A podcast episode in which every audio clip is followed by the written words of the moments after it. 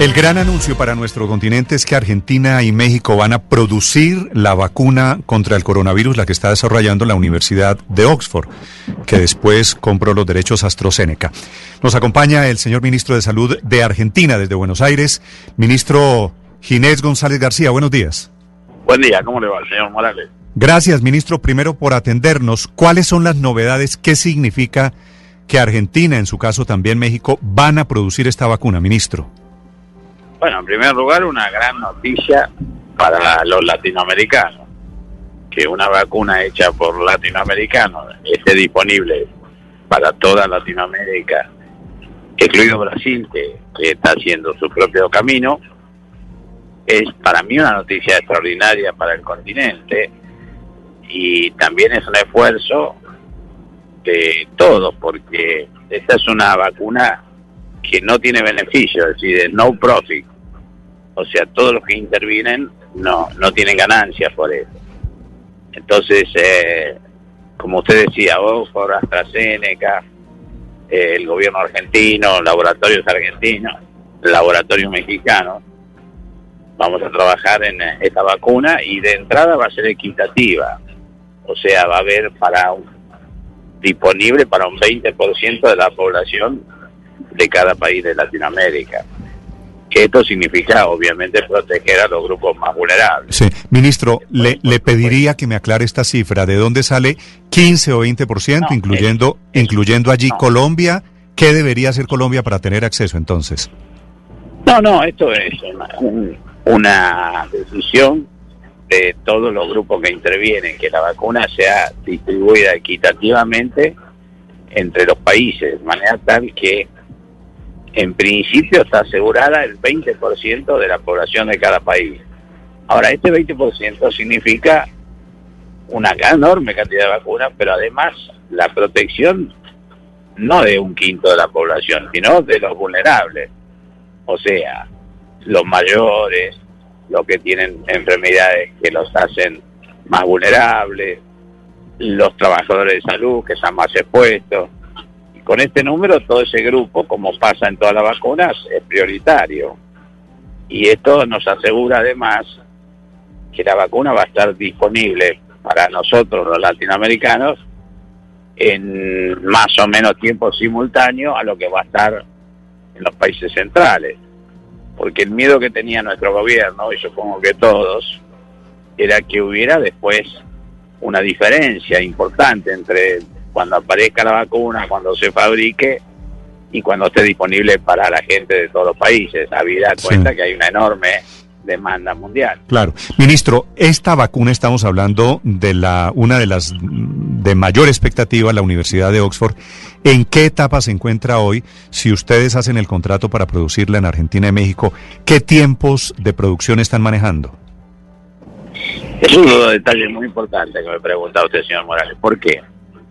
Porque a riesgo, o sea, si la vacuna no fuera aprobada finalmente, como usted bien dice, está en ensayo clínico, si bien es muy provisorio todos los resultados preliminares, todavía no está definitivamente aprobada.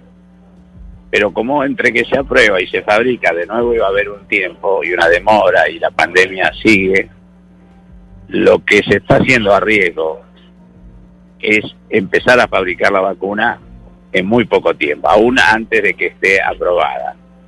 De manera tal que cuando se apruebe, si sale bien, esté disponible enseguida. Y eso no es poco, porque eso nos va a ganar mucho tiempo, que en una pandemia como esta, el tiempo es vital. Así que estamos realmente muy, muy orgullosos de esta decisión que tuvo que ver con el aporte de la Fundación Slim de México, de empresarios argentinos y por supuesto mexicanos, y por supuesto de, las compañías madres que han decidido esta estrategia solidaria y han elegido eh, que para Latinoamérica tengamos la posibilidad de tener el desarrollo para hacer la vacuna y para después eh, envasarla, que también es un tema muy muy delicado, muy difícil. Así que, vuelvo a decir, creo que es una gran noticia para los latinoamericanos y por supuesto nos da una esperanza, además de las medidas tradicionales que ya estamos haciendo vinculados para contener la pandemia, pero nos da una esperanza en el relativo corto plazo para trabajar con otra fuerza contra la pandemia. Sí. Señor ministro, justamente usted mencionaba la Fundación Slim y los, los empresarios, la, iniciativa privada. ¿Qué papel van a jugar ellos? ¿Va a jugar la Fundación Slim? ¿Van a jugar las empresas privadas? ¿Qué empresas privadas allí en Argentina? Eh, y, y, cuál va a ser el beneficio económico para ellos? No, yo creo, yo creo que ninguno. Justamente el precio, ustedes piensen que se está hablando de un precio muy bajo con respecto a cualquiera de los otros precios que se mencionan se está hablando de, de tres y medio y cuatro dólares por dosis, de manera tal que no, todo, todo, por decir, es un ejemplo solidario y claramente se van a tomar inclusive riesgo por si la vacuna no funciona y, se va a ganar mucho tiempo en la disponibilidad de la vacuna eh, para todos los latinoamericanos, lo cual me parece una noticia que nos deja una expectativa para importante para todos nosotros y nos da fuerza para seguir cuidándonos y cumpliendo con las medidas que cada país toma y que es importantísimo es la responsabilidad y el compromiso de la gente para trabajar ante una pandemia que todavía no pasó y que esto va a ser una gran ayuda, pero va a ser dentro de unos meses. Mientras tanto hay que seguir cumpliendo todas las medidas que están tomando todos los gobiernos. Eh, ministro, ¿qué, gestiones hicieron los gobiernos de Argentina y México para poder tener esta posibilidad de la fabricación, eh, en algún caso, en el caso de Argentina, del reactivo y en el caso de la, del, envase, de la distribución, en el caso de México? No, bueno, el presidente, el presidente nuestro estuvo informado, involucrado, tuvo ya reuniones con la empresa que manejamos con discreción siempre le ofrecimos todo nuestro apoyo, inclusive si querían hacer el ensayo clínico en nuestro país. Ellos decidieron después que ya tenían programado en otros países y entonces, bueno, insistimos mucho que fuera transferencia de tecnología eh, y de licencia, por supuesto. Y eso fue lo que sucedió. Y vuelvo a decir, en esto, desde los presidentes que también han estado en contacto, y que ayer también tuvieron contacto festejando y celebrando al logrado este acuerdo. Eh, como todo lo que pasa en vacuna, tenemos que involucrar toda la sociedad, porque este es un problema de todos.